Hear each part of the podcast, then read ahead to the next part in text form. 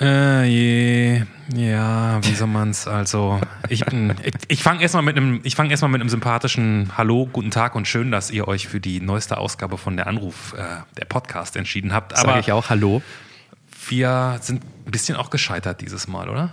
Ja, in unserem Liebling, das 1000 Euro Tauschgeschäft. Wir konnten Andy, unserem heutigen Telefongast, nichts bieten, was er gegen 1000 Euro eingetauscht hätte. Das ist unfassbar. Wir haben, wir haben echt alles in die Waagschale ja. geworfen, das kann man durchaus so sagen. Und, und diese Zufriedenheit von Andy ist natürlich einerseits fast schon beneidenswert und auf der anderen Seite gar nicht so selbstverständlich, denn er hat uns ja durchaus von einem Schicksalsschlag erzählt, der ihn bis heute beschäftigt. Aber äh, das hängt vielleicht auch zusammen, weil ähm, diese Erfahrung, die er mit seiner Familie gesammelt hat, durch den Tod seiner Mutter und wie sie gestorben ist und welche Entscheidungen sie in dieser Phase treffen mussten, gemeinsam als Familie, das verändert nochmal den Blick aufs Leben. Vielleicht führte eben das auch dazu, dass er heute so zufrieden ist. Ja, ja. Hört euch selber an. Äh, jetzt. Ein völlig unbekannter Mensch und ein Gespräch über das Leben und den ganzen Rest. Der Anruf. Folge 8. Sterben lassen. Mit Johannes Sassenroth, Clemens Buchholz und mit Kron. Hallo, hier sind äh, Clemens und Johannes von der Anruf. Und wer ist da? Hier ist der Andi. Der Andi. Hallo Andi. Ja, hi. Willkommen in deiner Ausgabe. Ich würde mir irgendwann mal so, so, eine Situation wünschen, dass Menschen von selbst einfach sagen, wie sie heißen und hey, willkommen. Es ist schön, dass ich mitmachen kann. Damit ich nicht jedes Mal, jedes Mal den gleichen Satz sagen muss, wer ist denn da? Ja, vielleicht ist das so eine Hemmschwelle, wenn man hier so vielleicht, keine Ahnung, die meisten melden, melden sich ja mit ähm, Vor- und Nachnamen und man weiß ja, das Internet ist groß. Richtig. Vielleicht liegt auch daran, vielleicht von der Hemmschwelle, keine Ahnung. Du, Andi, du hast alles richtig gemacht. Johannes beschwert sich hier auf sehr, sehr hohem Niveau. Und ähm, äh, da wir vermuten, dass du weißt, wie dieses Format funktioniert, würden wir auch ähm, einfach ohne großes Gelaber anfangen und mit einem vollkommen wildfremden Mensch dieses Gespräch beginnen. Ja, kein Problem. Der Erstkontakt. Damit wir dich nämlich ein bisschen besser kennenlernen. Ein paar Fragen, die du ganz einfach, simpel, schnell beantwortest. Erste Frage, wie alt bist du? 31. Wo wurdest du geboren? In Birkenfeld. Entschuldigung, was? Birkenfeld. Ah, Birkenfeld. Das liegt bei Ida Oberstein. Ja, ja, ja, kenne ich sogar. Äh, was ist dein Beruf? Ich bin Logistiker. Ähm, was zeigt das letzte Foto, das du mit deinem Handy gemacht hast? Ach du meine Güte.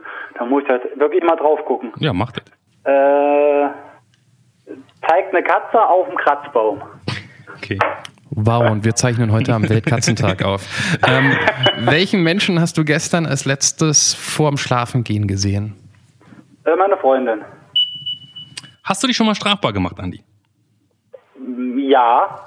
Okay. Warum hast du das letzte Mal geweint? Ah, da hat äh, meine Freundin was von ihrem Beruf erzählt und das habe ich dann mit einem Ereignis aus meiner Vergangenheit verknüpft und da sind mir so ein paar Tränen geflossen. Welchen Tag in deinem Leben würdest du gerne, wenn das technisch möglich wäre, einfach löschen? Äh, lö äh, da gibt es einen ganzen Zeitraum, den ich gerne löschen würde. Das kann man gar nicht ähm, okay. festhalten an einem Tag. Wenn du dir selbst eine Nachricht in die Vergangenheit schicken könntest, zehn Jahre zurück, was würdest du deinem 21-jährigen Ich sagen? Zeig deiner Mutti mehr, dass du sie lieb hast. Das waren jetzt alles Fragen. Sie an der Oberfläche, die waren einfach zu beantworten. Wir kommen zur psychologisch wichtigsten Frage, um gleich tief in deine Psyche einzusteigen. Die Frage lautet, kennst du einen richtig guten Witz und wenn ja, welchen? Also einen richtig guten, also gut ist er am Auge des Betrachters, aber mhm. ähm, Treffen sich zwei Rosinen, sagt die eine zur anderen. Und wo willst du hin? Ja, ich gehe jetzt in Stollen. ganz, ganz solide Mittelfeld platziert, Andi. Alles, alles in Ordnung. Alles in Ordnung. Wisst ihr, was Flugzeuge zum Frühstück essen?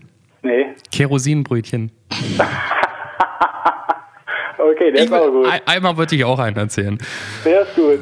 Ähm, Andi, ich, ähm, ich, ich gehe gleich in die Vollen. Das ist eine Frage, die sonst sich immer Clemens schnappt. Aber dieses Ja, bei hast du dich schon mal strafbar gemacht? Einmal möchte ich nachfragen. Ähm, ja, also ich habe früher als, als Kind habe ich ähm, meinen äh, im Kindergarten oder auch Grundschule, Vorschule habe ich meinen Mitschülern die Spielsachen geklaut, die ich gern haben wollte. Wie, wie, wie alt ungefähr? Ja, so ein Zeitraum von, keine Ahnung, fünf bis neun oder zehn. Okay. Und das ist dein Jahr. Ich habe mich strafbar gemacht, wie du als Kind anderen Spielzeugen oh, weggenommen Moment mal, hast. Da, muss die Polizei, da war ja die Polizei im Spiel, oder? Nee, die war im Spiel. Ich wurde nie erwischt. Aber es wäre wär ja strafbar gewesen. Also, und zwar so geschickt, die wussten gar nicht, wo das ist. Das ist war auf einmal weg. Ja, ich halt. okay, okay. Aber Andi, es ehrt dich auch ein bisschen, dass du mit 31 sagst, ja, ich habe mich strafbar gemacht und, und daran denkst, dass du als Kind was geklaut hast. Das, das finde ich ein bisschen süß auch, passend zu dem Witz. Ja, ich habe halt, wie gesagt, oder halt auch in, in, in Supermärkten halt aus den Mickey Mouse Heften die Spielzeuge rausgenommen. Und äh, ja, also ich habe da wirklich, irgendwann war da so ein Cut, ich weiß, also passiert ist nie was, aber mhm. ich habe das bis zum so 10., 11. Jahr, Lebensjahr, danach hat, hat das aufgehört. Keine Lust mehr oder, keine Ahnung, Pubertät und die Sachen, die man klauen will, sind dann doch zu riskant, keine Ahnung. Ja, wobei es schon auch mutig ist, finde ich, mit sieben, acht äh, im Supermarkt aus der oder wo auch immer du die die die Magazine äh, ja, ja. hattest, wo du was rausgeklaut hast. Ich ja. ich, ich, ich kenne die Idee. Ich habe mich das nur nie getraut, im Supermarkt was aus so einem Mickey Maus Heft rauszuklauen, weil wenn die mich erwischen, die kennen meine Mutter, die kennen meinen Vater, die kaufen alle hier ein, dann wäre ich richtig am Sack ich, gewesen. Ich war auch vom Dorf, also bei mir hätten es auch alle gekannt. Die hätten auch gleich gewusst, wo die Familie ist und wo ich wohne. Und also du, du, du warst ein kriminelles Kind, aber irgendwie dann scheinbar auch ein mutiges Kind? Eigentlich war ich immer ein Schisser. Okay, gut. Das, ist so, das war aber, keine Ahnung, vielleicht war dann das Verlangen, das jetzt zu haben, größer als, ich weiß nicht. Also eigentlich war ich immer ein Schisser. Okay. Ähm, ich muss, ich muss mal so ein paar Sachen kurz abklopfen, Andi. Ich habe noch kein richtiges Bild von dir. Also, ja. du wohnst in Birkenfeld. Ich vermute, das ist ein Na, Nee, nee, nee, nee, da wurde ich geboren. Ah, da wurdest jetzt, du geboren. Entschuldigung. Jetzt, jetzt wohnst wohne du? ich in Kassel. Ah, oh. Ach, 0561 äh, Kassel hätte ich sofort erkennen Und ich müssen. möchte direkt an die, nach dem Strafbar machen, an die, an die, an die zweite Stelle, die vielleicht ein bisschen wehtut, weiß ich nicht genau. Es mhm. gibt nicht nur einen Tag, sondern einen ganzen Zeitraum in deinem Leben, den du löschen möchtest.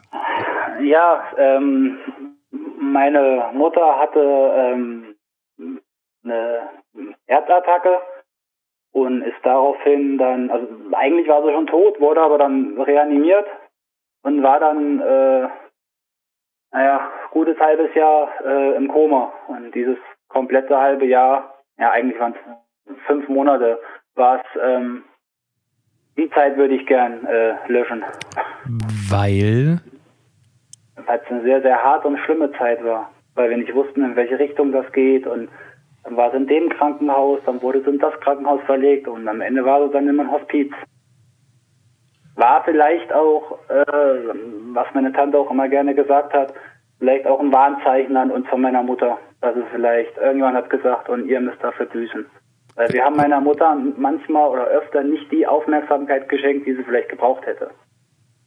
Und deine Tante dachte, sie, das ist ihre Form, es zurückzuzahlen, dass, dass sie im Koma na, das liegt? War, das war, na, vielleicht nicht von ihr, aber einfach vom, vom Schicksal weil, weil dann auch, auch gerade mein Vater halt gemerkt hat, was er halt falsch gemacht hat und mein Vater hat da sehr, sehr drunter gelitten. Wir haben alle darunter gelitten, aber es war halt so, ich weiß nicht, es hat uns allen hat nochmal so einen Denkanstoß gegeben, so wie wir mit unseren Liebsten umzugehen haben.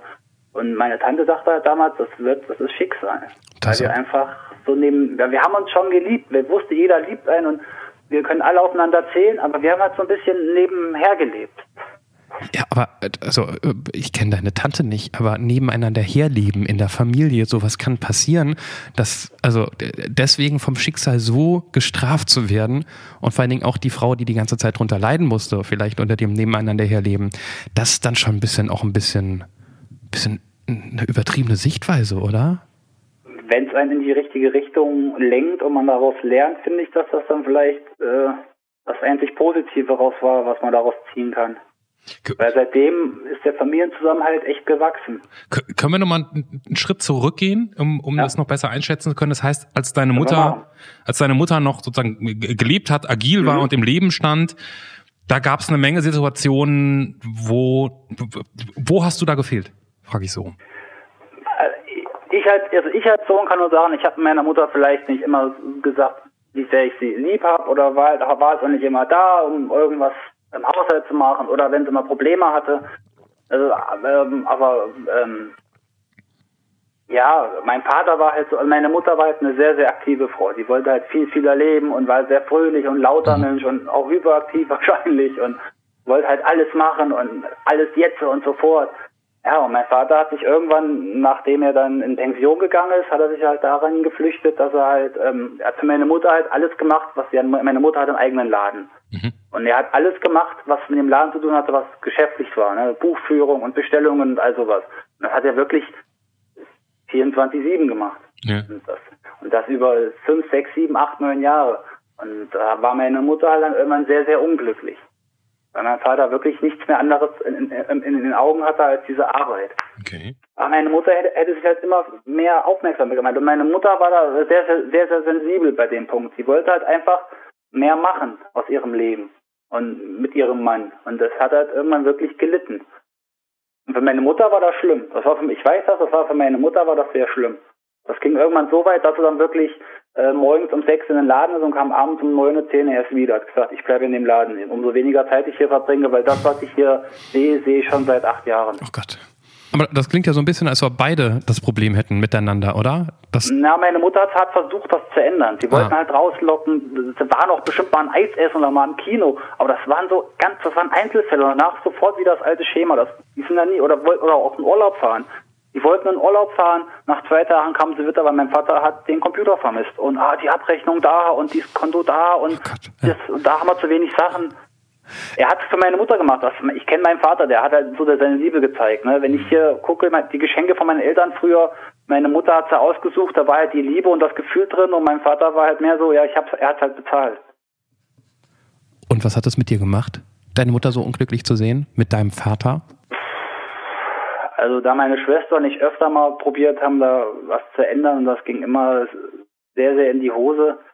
Meine Schwester hat irgendwann meinem Vater halt mal gesagt, dass, äh, dass sie halt nur unsere, uns Liebe zeigen können, wenn sie mal ein bisschen was getrunken hatten, so Silvester oder so Weihnachten, ne? Und ansonsten sich halt nur für ihre, ihren PC oder ihre Rechnung da äh, interessiert. Ah, da war, ist mein Vater sehr, sehr böse geworden. Das hat ihn dann doch sehr, sehr verletzt. Was ich auch, was ich auch verstehen kann, weil das war halt und meinem Vater die Art, seine Liebe zu zeigen. Er hat vielleicht nie anders gelernt und wird es auch nicht anders lernen. Und ich vermute auch, dass du da für die Zukunft 31 Freundin, vielleicht Nachwuchs, ähm, wirst du das wahrscheinlich mehr auf dem Schirm haben und, und, und anders damit umgehen mit diesem Zuwendungsthema, als es deine Eltern geschafft haben. Ich würde es gerne. Also du hast das jetzt zumindest auf dem Schirm, das ist ja schon mal... Ich hab, nein, ich, ich habe es auf dem Schirm und ich versuche daran zu arbeiten, aber ich merke, das sind halt so meine Vatergene in mir drinnen. Ne? Ich mache für meine Freundin auch alles, was ich machen kann aber wenn es dann so an diese Gefühlsschiene geht und an das Kuscheln, da habe ich dann manchmal schon irgendwie dann, da merke ich so diese innere Distanz, die ich, wo ich dann mal sage, da kann ich meinen Vater verstehen, aber ich versuche halt dran zu arbeiten. Selbsterkenntnis ja. ist ja der erste Schritt zur Besserung. Ja, das stimmt. Ähm, jetzt, jetzt haben wir so über das Vorfeld ähm, gesprochen von dieser Phase, die du gerne löschen würdest und gar nicht so viel über die Phase, die du gerne löschen würdest, wo deine Mutter eben im Koma lag. Ähm, Habe ich das richtig verstanden? Sie ist nach dem, was passiert ist mit dem Herz, war das ein, das war kein Schlaganfall, sondern was war ein? Das ist äh, Herzattacke, Kammerflimmern. Herzattacke, Kammerflimmern. Ja, irgendwie Kammerflimmern, irgendwie, ja. Sie, sie ist, da, sie ist danach nie mehr zu Bewusstsein gekommen? Nee, war mal kurz, also das heißt kurz zuvor, sie haben halt gesagt im Punkt, dass es ihr besser ginge. Es hat halt auch irgendwann Leute fixieren können, hat äh, Namen zuordnen können, hat mit den Augen, also im Wachkoma war. Mhm. Ähm, aber es hatte dann mal zwei, drei Grad Fieber und dann nach diesen drei, vier Tagen war halt, ja, das das war, glaube ich, dann das Ende. Für mich war meine Mutter halt meine Be Bezugsperson, weil ich halt auch viele Eigenschaften von meiner Mutter habe. Ich bin auch sehr sensibel, ich bin auch so aufbrausend und voller Energie und ich war halt auch immer so, schwarze Schaf ist jetzt übertrieben gesagt, ne? aber ich bin halt in meiner Familie aufgefallen. Ne? Jetzt mach, mach doch mal still und ach, mach doch nicht alles so schnell und wie es immer so ist. Ne? Das war jetzt nichts Negatives, aber ich war halt sehr quirlig. Und meine Mutter war halt immer so, auch mit meiner, ich war immer so extrovertiert. Und meine Mutter hat mich da immer unterstützt. Ne, aus damals, zumal ich war damals so in einer Gothic-Zeit, wo ich Jugendlicher war, so mit schwarzen Klamotten und all sowas. Meine Mutter hat mich immer unterstützt. Sie haben alle gesagt, hör auf damit. Meine Mutter hat immer gesagt, ich verstehe dich. Wenn es dich glücklich macht, mach's. Das heißt, das Schlimme an der Phase war gar nicht diese Ungewissheit, was passiert, sondern dass du merkst, dass die, die dir am nächsten steht, bald nicht mehr da ist. Auch. Auch. Das, das auch und natürlich das, äh, wie es halt verlaufen ist ich hätte mir für meine Mutter, ich weiß halt, ich weiß halt, was ein Koma-Patient alles mitbekommt. Ähm, wenn ich da manchmal meine Freundin reden höre, ähm, weiß ich nicht, ich, dann wäre ich froh, wenn äh, wenn es einfach Schlag gegeben hätte und dann wäre sie sofort tot gewesen. Jetzt hast du gesagt, dass es danach, also dass du von, wenn du heute drauf guckst, dass du sagst, Familie ist wichtig, wir sind alle enger zusammen, als wir es früher jemals waren. Yep. Gab es da so ein, also ich, ich frage deswegen, weil ich kenn's, meine Eltern sind beide gestorben und ähm, auch nicht nur eines natürlichen Todes, also so ganz, ganz klassisch. Und danach gab es jeweils in dieser Familie immer so ein Zeitfenster, in dem man sehr viel über Familie gesprochen hat und einem auch klar war, wie wichtig das ist. Gab es sowas ähnliches bei euch? War das so eine Phase nach, vielleicht nach dem Tod deiner Mutter? Nicht, dass ich jetzt bewusst, also natürlich haben wir, nee, also nee, eigentlich haben wir nur über meine Mutter gesprochen und wurden auf einmal, also meine Mutter hat früher, wenn Feste waren, alle hingeschleppt. Meine Mutter war so das Bindeglied zwischen allen Familien, ne? Die von meinem mhm. Vater, die von meiner Mutter. Und das ist dann, ähm, ging dann weg. Ne? Und auf einmal war es halt wieder da. Dann hat sich irgendjemand, ich weiß nicht wie, es hat sich keiner drum gekümmert, aber es waren halt dann die Leute da und man hat sich halt über andere Sachen unterhalten. Und ähm, jetzt auch jetzt beim Umzug, es haben, es waren alle da, alle haben geholfen, jeder fährt überall hin oder wenn Fragen sind, egal was ist, jeder hat, hat Zeit und also man fühlt sich nicht mehr komplett alleine. Das heißt, ihr habt das eigentlich, diese Familienbande eigentlich eher unausgesprochen neu geknüpft oder ja, erneuert? Genau, genau. Das ist, ging dann noch enger, das ging von selbst irgendwie enger zusammen. Wow nachdem dieses Thema so schwer ist und so ja. groß ist, ja. tue ich mir fast ein bisschen schwer, mit so einem kleineren Thema nochmal um die Ecke zu kommen. Aber ich, mir ist in Erinnerung geblieben, dass du vorhin gesagt hast, du musstest das letzte Mal weinen, als deine Freundin was von der Arbeit erzählt hat. Ja. Meine Freundin arbeitet halt mit Wachkoma-Patienten oh. ah. und ähm, also meine Freundin vermeidet halt viel mir also vermeidet es eigentlich mir darüber was zu erzählen, aber vielleicht war sie in Gedanken und äh, sie musste raus. Es war jetzt auch nichts Schlimmes. Sie hat halt nur durch irgendein Seminar mitbekommen, dass meine Mutter, also dass meine Mutter, dass Koma-Patienten oder die meisten Koma-Patienten blind sind, die Wachkoma-Patienten, weil das erste das, das, der erste, das, das erste Sinnesorgan, was angegriffen wird, wenn du zu wenig Blut im Gehirn hast, sind die Augen, mhm. der Sehnerv. Mhm. Und ähm, da sind mir halt die Tränen geflossen, weil wir haben halt immer, wenn meine Mutter umgelagert worden ist, haben wir halt Bilder von den Katzen, von der Familie, von, von ihrem Patenkind, was sie ja nur, äh, von ihrem Patenkind, von ihrer Enkelin ähm, äh, hingehängt, was, was sie ja kaum kennenlernen durfte. Ja, wenn du dann hörst, dass er, dass er wahrscheinlich blind war, dann weiß ich nicht, da ist mir, ist mir was hochgekommen, was, wo ich mich, was, was mich traurig gemacht hat. Mhm. Verständlich, aber ich glaube, unterm Strich darfst du auch nicht vergessen, wenn ihr euch die Mühe gemacht habt, Bilder aufzuhängen und an sowas zu denken, dann habt ihr euch, glaube ich, auch genügend Gedanken gemacht um, um den ganzen Rest und habt, habt das, was sie vielleicht nicht gesehen hat, anders rübergebracht, hoffe ich. Also ich weiß auch nicht, was, was Koma-Patienten alles mitbekommen, aber das ist das Einzige, was uns so ein bisschen bleibt, diese Hoffnung. Ne? Ja, also Musik kriegt sie mal mit. Wir haben ja immer leise Kopfhörer auf die also, also so Kopfhörer auf die Ohren gemacht, dass er halt äh, Musik hören kann. Ja, sie hat immer unheilig so geliebt, haben wir immer unheilig drauf gemacht. Und, ähm, ja, oder, oder die Geschichten vorgelesen. Meine Tante war öfter da, die hat das Buch dabei gehabt, hat sie ihr vorgelesen. Das habe ich dann auch mal übernommen. Und wenn ich dann halt nach der Arbeit da war, habe ich was vorgelesen.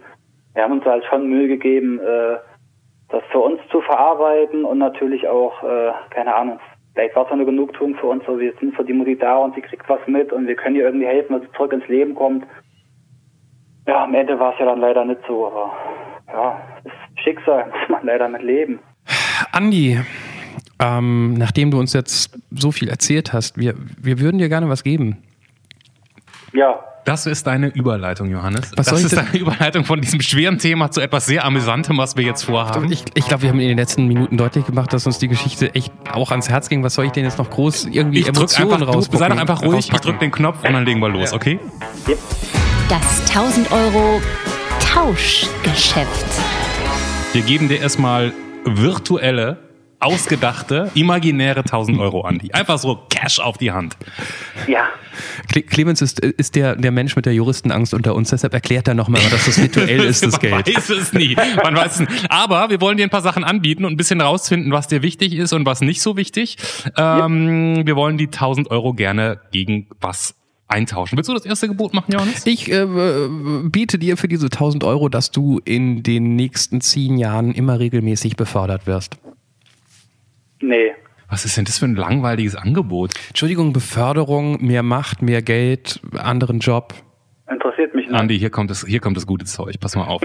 ich biete dir an, dass du ab sofort und bis für den Rest deines Lebens nur noch Weihnachtsgeschenke bekommst, die du richtig geil findest. Auspacken und denken, Alter, das ist super geil. Und nicht sowas von wegen, ah, Socken, nee, ich freue mich, toll. Diese Krawatte wollte ich immer nie haben. Brauche ich auch nicht. Was? Kriegst du schon gute Weihnachtsgeschenke oder was? Ich lege auf sowas keinen Wert. Ich ah. äh, bin, ich, also ich bin, ich habe alles, was ich mir erwünscht habe. Von Freundin, eigene Wohnung, guter Job. Ich kann meine Hobbys bezahlen, also mit, mit Geldsachen, alles, was man mit Geld bezahlen kann, hm. brauchen wir eigentlich keiner kommen. Tja, Johannes, du hast ein Problem. Leg, ja. mal, was, leg mal was nach. Dann biete ich dir für die 1000 Euro, die du immer noch hartnäckig festhältst, du bist zehn Jahre lang wesentlich schlauer als jetzt. Da ich eh schon so ein Klugscheißer bin und das eine negative Eigenschaft ist, würde ich das lieber auch nicht haben. Naja, was, was, was, was, heißt das genau? Was heißt das genau? IQ, der IQ geht hoch ja, oder genau. was, bietest du hier gerade Also an? nicht Klugscheißer, Klugscheißer muss ja, hat ja nichts mit, mit IQ zu tun. Du bist intelligenter. Du, du, du wirst Zusammenhänge besser erkennen, du wirst besser argumentieren können, weißt du? Ja, ja, das Problem ist, dass ich ja eh schon mit allem so glücklich bin, wie ich bin, also brauche ich keinen, auch keinen höheren IQ.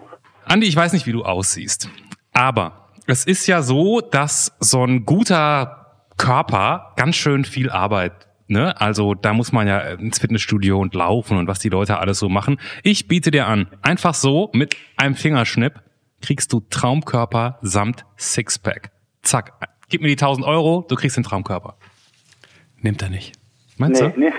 Weil, ja, also ich, ihr kommt erst nicht zu Angeboten, sind ja so, weiß nicht. Also, was willst was, was, was willst du, was, was würdest du denn, was würdest du gegen 1000 Euro tauschen? Gehen wir doch mal andersrum. Das, das, wir laufen hier ja in eine Sackgasse rein. Wir haben was, ja keine Chance. Was ich, boah, das, das ist schwierig, was ich gegen 1000 Euro tauschen würde. Ich, ich habe ein letztes Angebot. Ja. Das, ah, ja. das ist ein bisschen mies, aber es wird mich interessieren. Du kannst eine Nachricht, eine, eine SMS, viele erinnern sich noch an früher, SMS waren wie lang? 140 Zeichen? Irgendwie sowas, ja. Du kannst eine SMS-Nachricht an deine Mutter schicken und sie wird dir nie antworten können. Oh, das ist, das ist, eine, das ist, das ist hart. Also ich, ich, also wenn, mein, wenn meine Mutter mir nur zwei Buchstaben, zwei bis vier Buchstaben als Antwort, Antwort schicken nee, könnte, dann nee. würde ich die 1000 Euro eintauschen. Nee, du weißt, dass sie ankommt, die Nachricht. Das, das ist schwierig, weil Mehr nicht. Was, was ich von meiner Mutter halte und meine Mutter, das, das weiß meine Mutter. Das Einzige, was ich gerne wissen würde, ist, ob wir es so richtig gemacht haben, wie wir den Weg gegangen sind als Familie. Deswegen würde ich, die Antwort hätte ich gerne. Die würde mir Seelenfrieden bringen.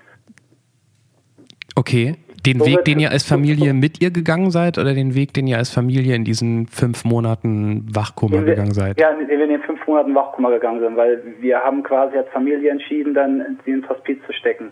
Weil wir hatten keine Patientenverfügung, das mussten wir über Gericht machen. Und das war ein sehr, sehr harter Weg. Mhm.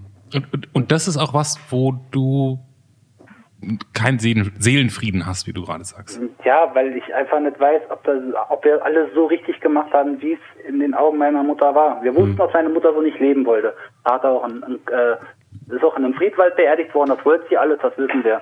Aber ich weiß nicht, ob meine Mutter vielleicht noch doch innerlich gesagt hat, so, ich habe die Kraft, ich komme da wieder raus, auch wenn da Ärzte was anderes gesagt haben.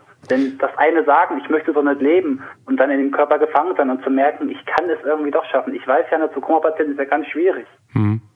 Das ist halt so, ich, ne, ich hätte gern, hätte, hätte sie damals so ein Zeichen geben können, äh, ja, das ist richtig, wäre das in Ordnung gewesen. Ich habe eine, eine Szene, da war ich schon meiner Mutter in ihrem Zimmer und habe sie zum Abschied verarmt, das, äh, umarmt. Das war, also habe ihre Hand auf meinen Kopf gelegt. Das war so zwei Tage bevor sie gestorben ist. Da hat sie angefangen zu weinen und da habe ich innerlich angefangen zu zweifeln. Da lief mir eine Träne von Augen und das war wirklich für mich so ein Moment, wo ich einfach nicht wusste, wie ich damit umzugehen habe und ob das wirklich alles so richtig war und ob sie vielleicht anders entschieden hätte in dem Moment. Und du denkst heute noch drüber nach, ob ob du mitverantwortlich bist für, für die falsche Entscheidung. Weil das Schlimme ist, wenn es so wäre und wenn, das etwas ist, was dich umtreibt, die Antwort für den Seelenfrieden, die wirst du nie bekommen. Deswegen sage ich ja, für eine Antwort, für eine Antwort würde ich dir mehr wie 1000 Euro geben. Da würde ich alles für geben. bis zu dem Zeitpunkt, wo meine Mutter da so die Tränen da aus den Augen gekommen sind, bis zu dem Zeitpunkt war ich mir recht sicher. Oder zwei Tage vor dem Tod. Hm. Ich weiß nicht, ob das, ob sie mitbekommen hat, dass es ein Abschied und hat geweint oder ob es einfach ein Hilf mir war. Ich habe geweint, weil ja. das werde ich halt nie rausfinden. Das Schlimme ist, wir können dir jetzt auch alles Mögliche sagen, weil ich glaube auch, wenn, wenn, wenn du das Gefühl hattest, dass du einen guten Draht zu deiner Mutter hattest, dann hab, habt ihr, wenn du daran beteiligt warst, die richtige Entscheidung getroffen. Vielleicht hat sie sich ja. auch verabschieden wollen. Das Schlimme ist an der ganzen Sache, dass allein der Gedanke, der Grundgedanke reicht, um, um diese Idee immer wieder im Kopf zu haben, dass man vielleicht was Falsches gemacht hat. Und das Problem haben, also ich habe kürzlich erst mit einem Freund gesprochen, der in einer ähnlichen Situation war, die, die entscheiden mussten, schalten wir jetzt ab oder warten wir noch mal ein halbes Jahr. Und der irgendwann gesagt hat, ja, der hat genau das gleiche gesagt wie du und der hat genau das gleiche Problem heute. Ich glaube, das, das ist etwas, was in dieser Situation einfach leider dazugehört. Das kann einem niemand wegnehmen. Außer, ja. dass du ganz selbst immer wieder an die Zeit mit deiner Mutter denkst und dir sicher ja. sein kannst, ich kenne meine Mutter, ich weiß, wie sie drauf war. Wir haben die richtige Entscheidung getroffen. Ja, ja, na, nur mittlerweile, das hört sich jetzt so an, muss ich es glauben und akzeptiere es für mich auch, aber trotzdem, wenn mir einer jetzt so eine Frage stellt, wie du gerade explizit, dann kommen halt diese Gedanken, wo ich sage, ich bin mir nicht mehr so ganz sicher nach dieser Situation. Ja, ähm, man versucht seinen Frieden damit zu machen, man weiß aber, oder man weiß nicht, was hat diese eine Situation, weil da kann man ja bestimmt acht Situationen reininterpretieren. Ja. Aber gut, damit muss ich halt lernen zu leben. Das äh, gehört leider dazu. Mann, ja. Punkt. Punkt. Punkt, ja, Punkt. Punkt. Punkt. So, die 1000 Euro gehen wieder zurück an euch, denn das ist ja nett. So glücklich. Und mit den 1000 Euro Weltfrieden sagt jeder und äh, alle Menschen retten sagt auch jeder und allen Schmerz auslöschen sagt auch jeder. Deswegen, das wird okay, nie okay. geben. Aber Andi, wenn jetzt, also jetzt nochmal ganz kurz dahin zurück. Wenn ich, wenn wir jetzt eine Fee vorbeischicken und sagen, hier Andi, komm, drei Wünsche frei, irgendwas, dann sagst du doch jetzt nicht, Entschuldigung, ich habe gar keine Wünsche mehr. Dass Hospizhäuser staatlich gefördert werden. Okay. Dann nehmen wir den mit. Andi ist so unfassbar, wie sage ich das? Ey, also ich meine, weißt du, so ein Wunsch, den er sich da irgendwie gerade rausgepickt hat, dass er sich ansonsten äh, nichts anderes gewünscht hat für sich selbst, dass er sagt, ich habe mich strafbar gemacht und meint, wie, wie er als Kind geklaut hat. Das ist, Andi ist ein guter Junge. Ja. Hat meine Mutter auch gesagt und sagt meine Tante und meine Freundin auch. Vielleicht, vielleicht ja nicht überall, ähm, was wir vielleicht, vielleicht in der nächsten Rubrik Entschuldigung, wir stottern gerade. Es ist ein bisschen ungewohnt für Clemens und ich. Wir sind zum ersten Mal bei der Aufzeichnung im gleichen Raum. Sonst, Ganz irritierend. Sonst ist Clemens in Berlin, ich in Frankfurt. Heute sitze ich bei Clemens und wir haben, obwohl wir uns besser sehen, mehr Probleme, uns abzusprechen, was wir als nächstes machen genau. als sonst. Ansonsten sehen wir, jetzt, sehen wir uns immer über Skype und dann sehe ich auch gar okay. nicht genau, was Johannes da macht. Und jetzt sehe ich, dass der sich Notizen macht und auf seinem Handy tippt und irgendwas anderes macht. Und das mache ich ganz. Ich okay. bin so froh, wenn du wieder in Frankfurt bist. Sehr gut. Ich, ich, ich wollte auch, ich, ich kann ja schneller nach Frankfurt fahren, wenn wir das ja. hier zum Abschluss bringen. Deshalb, wir kommen zur letzten Rubrik. Das wollte ich eigentlich yep. sagen. Dein Leben in Superlativen. Andi, was ähm, war der beste Fehler, den du je gemacht hast? Äh. Wo man so denkt, ach Mist, und nachher denkt man so im Rückblick, das Geil. war eigentlich ziemlich gut. Dass ich damals äh, ausgezogen bin, meine erste eigene Wohnung. Mhm. Was war dein krassester Ausraster? Mein krassester Ausraster, als ich vor Jahren mitbekommen habe, dass meine Freundin mich betrogen hat. Was ist die bewusst oder unbewusst getätigte größte Geldverschwendung, die dir je unterlaufen ist, Andi? Äh, mein technikvisiertes Wohnzimmer. Wovor ekelst du dich? Und zwar so richtig. Vor meinem eigenen Körpergeruch. Bitte? Ja, wenn ich, wenn, wenn, wenn ich schwitze und ich mache Sport, ich weiß es, wenn ich das dann, wenn ich mich dann selber rieche, finde ich es absolut eklig. Das kann ich nachvollziehen. Ich habe letztens, darf ich das mal erzählen? Das ist ein Nein. bisschen unangenehm. Nein, ich habe Angst davor. du hast letztens. Okay. Nein, ich habe letztens nur, ich habe nur so ein, ich, ich gehe ja joggen neuerdings, ne? Und ich habe nur ein so ein richtiges modernes Jogging-Shirt. Das habe ich letztens angezogen, bin mm. joggen gegangen. Mm. Und am nächsten Tag, als ich wieder joggen gehen wollte, mm. dachte ich, naja, komm, das kann ich doch kurz aus der Wäsche nehmen. Und dann habe ich es angezogen, bin damit laufen gegangen und habe beim Laufen gedacht, mir wird schlecht von meinem eigenen Schweißgeruch. Es war so widerlich. Ähm, von daher kann ich das ganz gut verstehen. Lange Geschichte, Entschuldigung. Danke, Clemens, für die auch angenehme Geschichte. Erzähl ruhig mehr, was unangenehm Nee, nee, ist. alles gut, Es alles geht ja gut. eigentlich um Andi. Ähm, ich habe noch eine Frage. Ja, Was hast du an deinem Leben? Und zwar wirklich hassen. was ich an meinem Leben hasse. Nix. Ah, doch, ja, Ah. Was, ich, was, genau, was ich an meinem Leben hasse, ist, dass ich immer sehr, sehr viel Energie in irgendwas stecke, gerade in sportlichen Bereiche und durch äh, Willkür dann zurückstecken muss. Die Ex-Freundin, die dich betrogen hat, ist. äh, Oder nee, du hast nur von Freundin gesprochen, nicht von Ex-Freundin, ne? Nee, doch, Ex-Freundin. Ex-Freundin. Nee, genau. Gut, dann bin ich ja beruhigt, dass es die Ex-Freundin ist. Nee, war eine Ex-Freundin. Puh. Wie bist du nur ausgerastet? War sie ist bei der Bundeswehr gewesen, hatte mein Auto, weil ihres kaputt war. Dann habe ich durch Zufall mitbekommen, dass er fremd geht, habe sie ein bisschen hochgenommen über eine App, habe mich als jemand anders ausgegeben mit einem Kumpel, bin da hochgefahren und habe sie vor ihrer Truppe, weil sie war gerade in irgendeiner Übung, Grundausbildung, die waren durch Zufall vorne an der Kaserne, bin ich dann hochgefahren, 400 Kilometer und habe sie dann vor versammelter Mannschaft rund gemacht. Das klingt so, als wenn es auch ein bisschen gut getan hat. Ach, das war ein Segen. Vor allem, weil sie doof geguckt hat, wie ich da stand. Weil mein Vater als Ex-Soldat kam in die Kaserne rein. Der hat einen Aushaltsgepäck, wir konnten reinfahren. Ich habe nur gesagt, ich muss mein Auto abholen, bin mit ihrem reparierten Auto da rein. Und dann standen die durch Zufall, standen die schon draußen vor der Kaserne aufgereiht, da bin ich ausgestiegen und ich habe so einen Prall losgelassen. Ich habe richtig, ich habe ich hab so Bambule da gemacht. Du, du, du hast einfach so, so, so eine Hassrede runtergelassen, oder wie? Aber, aber was alles? Und dann, ja, hier, ich bin der und der, mit dem du da halt schreibst und willst dich mit dem treffen und was hast du mit dem gemacht und mit dem bist du eigentlich total bescheuert, du dämliche Schlampe, was ich alle gesagt habe. Es Ich klingt war so, richtig sauer. Und dann habe ich gesagt, geh jetzt hoch, bring meine Klamotten, meinen Schlüssel, alles, was du von mir hast, ich fahre jetzt mit meinem Auto wieder weg.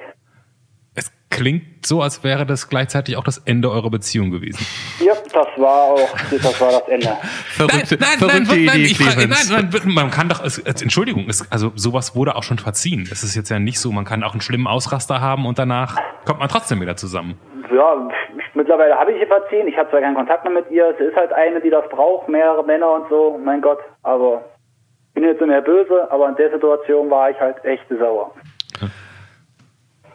Andi, du bist zwar ein Mann, der ähm, zumindest in diesem Gespräch auf uns wirkte wie jemand, der in sich ruht, der nicht viel Illegales gemacht hat, außer die armen Kinder damals bestohlen hat, der sich nichts wünscht zu Weihnachten.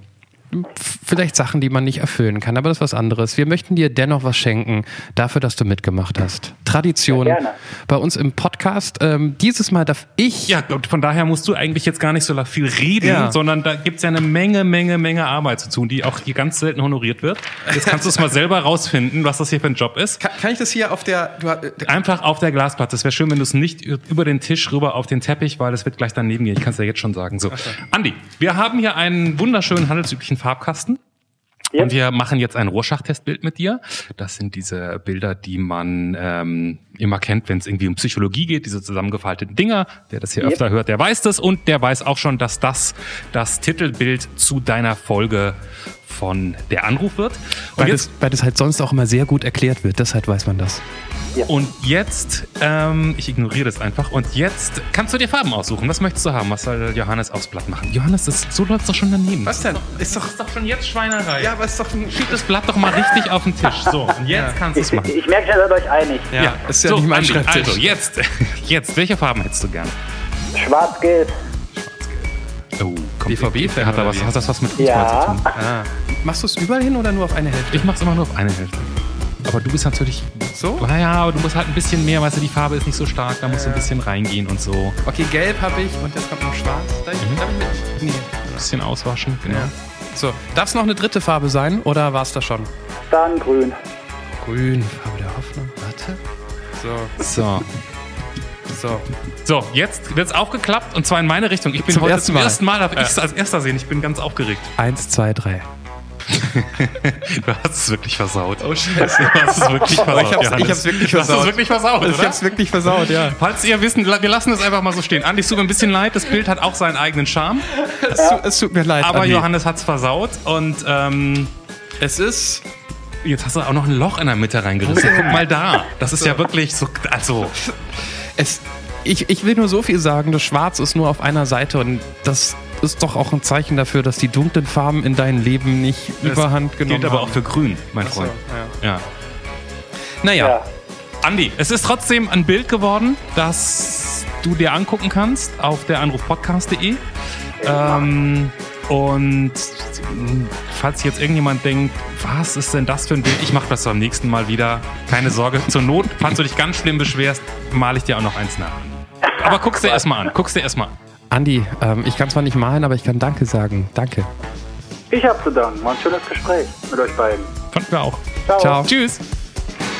Das war Der Anruf. Von und mit Clemens Buchholz und Johannes Sassenroth. Technische Unterstützung Andreas Deile. Die Stimme im Layout, also ich, Andrea Losleben. Für mehr Infos und Mitmachen der